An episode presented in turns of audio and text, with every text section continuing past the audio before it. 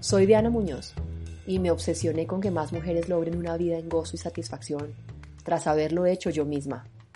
¿Cómo? Con una singular perspectiva de conciencia. Ver todo aspecto de la vida bajo el lente de las esencias femenina-masculina. En términos prácticos, ¿qué significa esto? Que si quieres un oficio en contribución y abundancia, aprende a alinear tu propósito interno con el externo. Y si quieres una relación profunda y apasionada, aprende a restaurarle polaridad. A través de este podcast, cada semana te ayudaré a identificar en diferentes áreas qué evidencia el desbalance de tus esencias y te propondré acciones prácticas para restaurarlo. Espera mi empatía, autenticidad y compromiso de compartirte lo que he aprendido en mi propio recorrido. Empecemos. Bienvenida a la tercera temporada de mi podcast Sin vergüenza alguna, Reina. He entendido que para poder ver a los reyes que andan por ahí, antes debes ver con amor el masculino. Lo hemos visto solo desde la versión que soporta logros. Ahora te invito a ver la conciencia, presencia y entendimiento que hay en él. Por eso, esta temporada está dedicada a ellos, papá, amigos, esos hermanos elegidos, abuelos, hermanos, otros amantes por supuesto, y toda esa colosal y misteriosa energía que los caracteriza y nos seduce. Bienvenida al episodio número 8 de la tercera temporada de mi podcast Sin vergüenza alguna, Reina.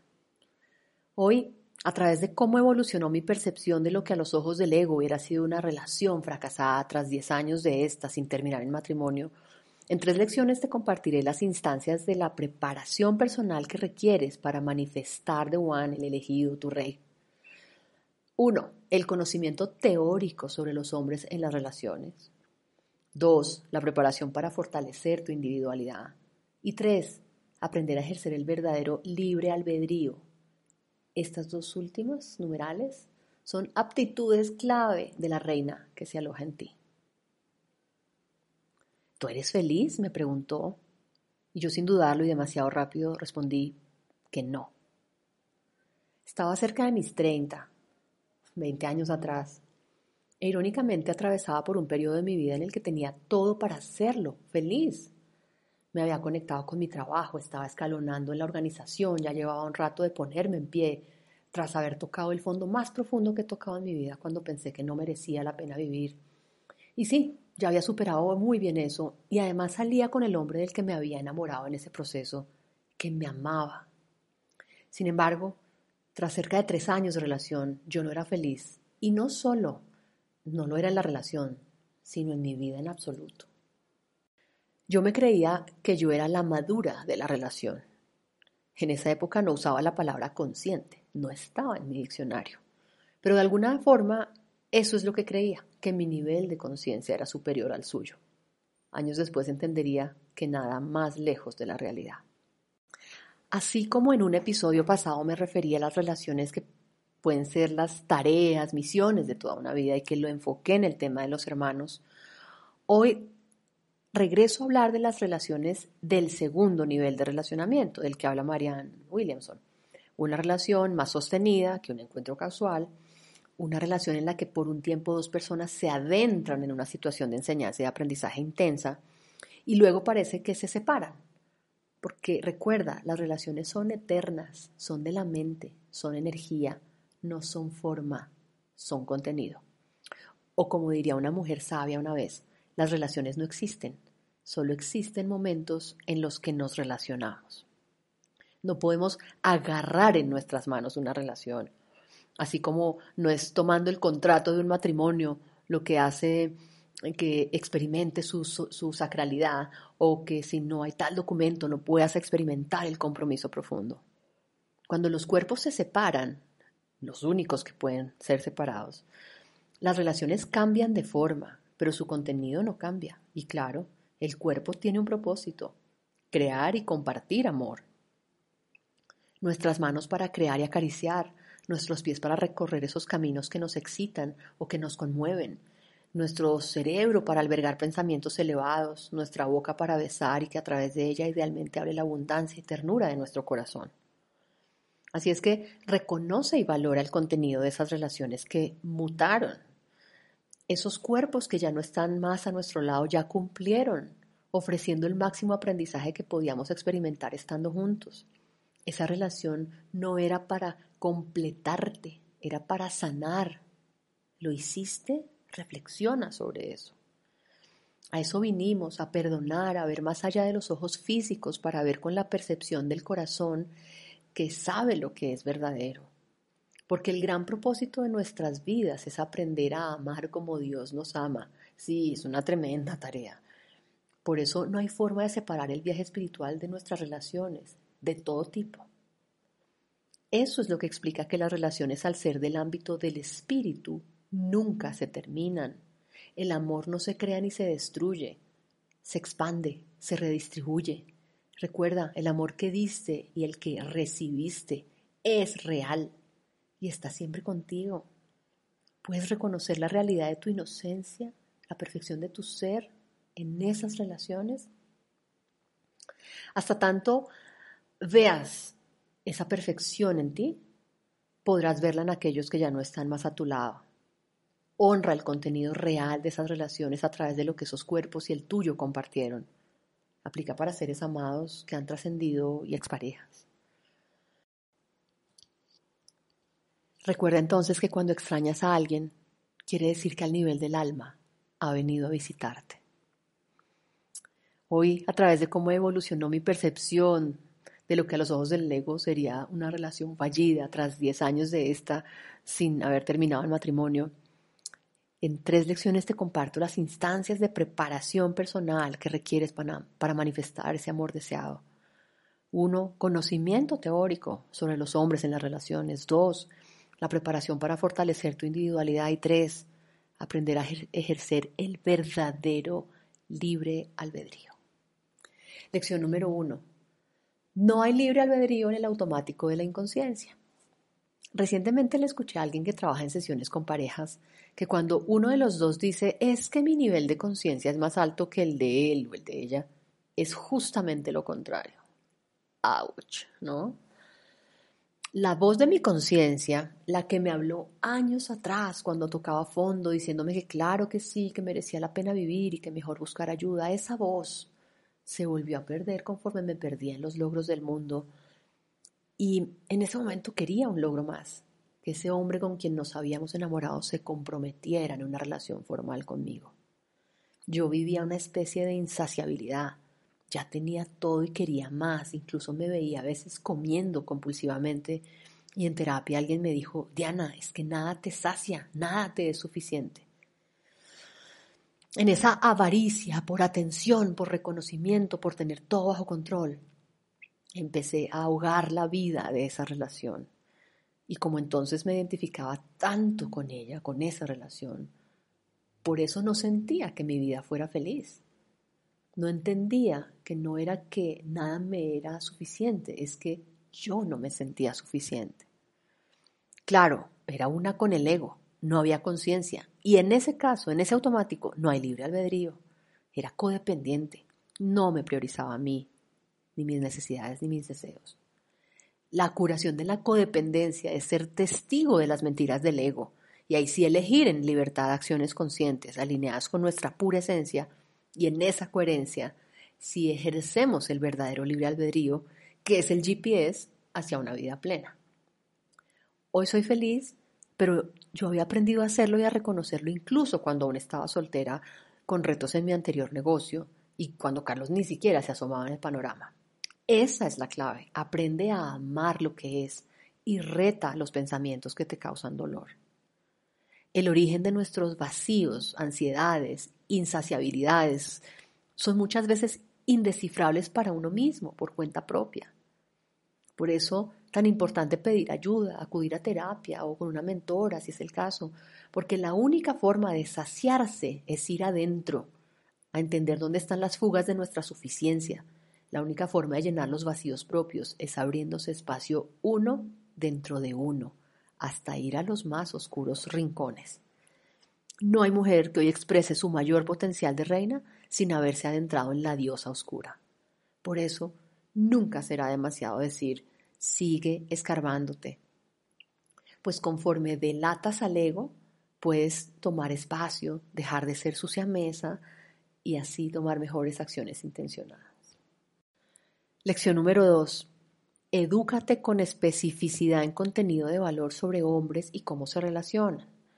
Cuando a través de las enseñanzas de Alison Armstrong entendí que la fase por la que atravesaba aquel novio con el que me relacioné entre sus 30 y 40 años era la del príncipe y que además era del tipo de príncipe cuya visión de su reino es que él quiere construirlo solo para luego llevar a su reina a vivir a él. Entendí cosas que no entendí mientras éramos novios con aquel. Valga la pena precisar aquí sobre la teoría de los príncipes que los hay del tipo que sí les gusta construir el reino junto con la que será su reina. Esos son los hombres que sí están listos para comprometerse en matrimonio en sus treintas y no en sus entrados cuarentas como el hombre de mi historia. Así, en medio de su pulsión por trabajar, la de él, mientras construía su reino, el tiempo que compartíamos yo lo desaprovechaba quejándome, criticándolo y dando cantaleta. Entendí que esas actitudes son castrantes para un hombre. Y ojo, puedes darte cuenta de que lo inefectivo y ser amoroso es la forma en que pedimos y que claro que se puede aprender a decir lo que se necesita, lo que deseas, lo que te molesta de manera inspiradora. Eso solo es posible en ejercicio del verdadero libre albedrío de la reina. El más claro impacto en un hombre con nuestras actitudes castrantes es que él tiene clarísimo que no tiene lo que se necesita para hacerte feliz. Y si él no puede anticipar el éxito en esa misión, aborta la misión. Los hombres necesitan sentirse listos, que tienen lo que se necesita para su siguiente aventura. Porque mm, saben entonces que van a ser exitosos porque tienen los recursos, ¿no? Incluido el ser responsable, maduro, dispuesto. Esto para ennoviarse, casarse, tener hijos, emprender, en fin. Por eso, no, no siempre tiene que ver contigo. Hay cosas que los hombres hacen como una pulsión inevitable de su sentido de ser hombre. Atrevernos a calificar a los hombres como seres mal comportados es arrogante, es creer que nosotras sabemos cómo debería actuar alguien. Por eso, ten la humildad de aprender a conocerlos en su esencia. Lección número 3. Aprende a alinear tu individualidad con la naturaleza de ellos. Dos años después de terminada esa relación me enteré que él se casaba. No diré que no me afectó, claro que sí. Aún recuerdo la esquina de Bogotá donde me pilló la llamada de mi excuñada y hoy amiga, gran amiga, contándome del evento. Terminé la llamada y no sabía de dónde iba y para dónde ir. Lo único que quise fue caminar hacia un sitio donde me fascina comerme una torta caliente de chocolate y banano. Con esta y un té lloré, lloré y escribí y escribí. Claro que se vale sentir nostalgia o experimentar el sentido de pérdida de lo que había sido tu territorio por tanto tiempo y que definitivamente ya no lo era más. Decantada la tristeza, la fragilidad y melancolía, eso me llevó a alinearme con una gran confianza y paz porque el entendimiento que me vino fue que sí existe The One, el elegido. En esa época no hablaba de reyes, pero tiene el mismo sentido. Todo el mundo creía que él sería un soltero empedernido y que nunca se casaría y que si lo hacía sería conmigo, pero yo intuitivamente sabía lo que él también, y es que no éramos el uno para el otro para un plan de proyecto de toda la vida. A ver, si en 10 años había tanta tensión, ¿de dónde iba uno a creer que eso se iba a convertir en fluidez? Porque recuerda, estos no eran los retos que uno enfrenta desde la conciencia, donde se conversa asertivamente de cosas trascendentales, por duras que sean. No. Como él me dijo un día, si en vez de perseguir fantasmas te encargaras más de conocerme. cuánta razón tenía.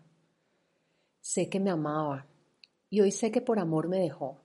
Eso lo entendí más articuladamente con los años y estudiando sobre las necesidades que los hombres requieren que sean atendidas por parte de una mujer en una relación, para que ellos decidan quedarse. Esas cinco necesidades, para contarte un poco, son ser vistos, ser entendidos, ser aceptados, ser apreciados, ser admirados.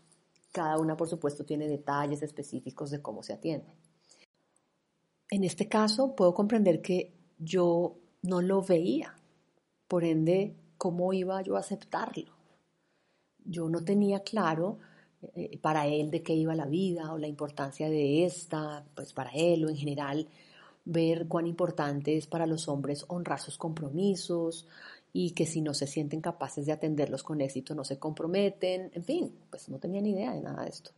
Una vez entendido esto desde la conciencia, em, pude llegar a admirarlo por haber tomado una sin duda difícil decisión, dejar una relación de 10 años donde todo el mundo presumía que se debía casar conmigo. Lo respeto y lo admiro por haber seguido su corazón. Así, esa noticia no pudo ser más sino inspiradora. Las altas estadísticas que muestran cuán desventurada es la gente en pareja hablan del hecho de que muchas veces la gente elige relaciones en vez de sentimientos. Es decir, Prefiere casarse por creer que posee algo o alguien, eligiendo desde el miedo, en vez de buscar experimentar el real sentimiento de bienestar que debe generar esa unión, eligiendo desde el amor. Gente que se casa por presiones sociales o presión del reloj biológico o por miedo a no encontrar a nadie más. Sinceramente creo que encontrar The One o hoy encontrar tu rey, hasta con tintes de película, reencuentros después de años como mi historia o conocerlos de las maneras más extrañas, sincrónicas, en fin, es más probable que pase con un elevado nivel de conciencia porque, insisto, ya no estás en automático. Lo que atraes se da porque te has preparado para ti como tu propia bien amada. Y solo ahí es cuando aparece quien te ama con el mismo desbordado amor y con un nivel similar de conciencia. Ve con emoción la que será tu historia de amor. Si crees en tus tardíos treintas o más allá que está demorada la manifestación de tu rey, tengo una certeza de que las historias de éxito tardío han sido resultado de la decisión y no del azar. Y decidir no hacer algo también es decidir. Por eso no salgas con gente que sabes que no atiende lo que es tu gran visión soñada de relación de pareja. Prepararse no es otra cosa sino trabajar en la individualidad. Fíjate estas comillas. Cuanto más sea el individuo capaz de vivir solo, más preparado estará para una buena relación afectiva. Y digo yo, para quienes ya llevan una vida en pareja, este también es el desafío, porque hay que buscar, comillas, una relación en la que exista la individualidad, el respeto, la alegría y el placer por estar juntos y no una relación de dependencia en la que uno responsabiliza al otro de su bienestar. La más deliciosa forma de amar apunta a juntar dos seres completos, no a unir dos mitades. Si aún estás soltera, agradece tener el tiempo y el espacio para continuar con el trabajo de tu individualidad, de seguir elevando el volumen de la expresión de la reina que alojas en tu corazón porque así es que vas a traer una delicia de hombre, un rey. Si estás en pareja, no subordines tu tiempo y las necesidades de tu alma a nadie. Primero tú, desde la conciencia, claro, como también lo hace la reina. Dos acciones que te sugiero. Primera, sigue estudiando y aprendiendo. Si quieres expandir exhaustivamente y hacer práctica la materia esbozada en las lecciones anteriores, te recomiendo mi curso digital Kit para atraer y mantener encantado a un rey, que encuentras en mi website dianamonos.com.co bajo la etiqueta Cursos Digitales Pareja. Dos, si quieres profundizar específicamente en cómo seguir elevando el volumen del potencial de reina que aloja tu ser en todos los aspectos de tu vida, te espero con los brazos abiertos para trabajar en mentoría individual. Hasta acá este episodio. Recuerda que solo desde la reina podemos cumplir con nuestro propósito y experimentar plenitud. Y si quieres saber cosas singulares que semanalmente comparto solo con quienes hacen parte de mi comunidad de suscriptoras y aún no lo eres, ve ahora mismo a www.dianamunoz.com.co barra suscribirse. Gracias por escuchar este podcast. Si te gustó este episodio, haz un screenshot y etiquétame y comparte. Sería muy especial un reconocimiento en Instagram o aún mejor, deja tu opinión en Apple Podcast o en Google Podcast. Sigue elevando el volumen de la reina que se aloja en ti, porque el mundo necesita de más femeninas mujeres poderosas. Gracias y nos vemos la próxima semana.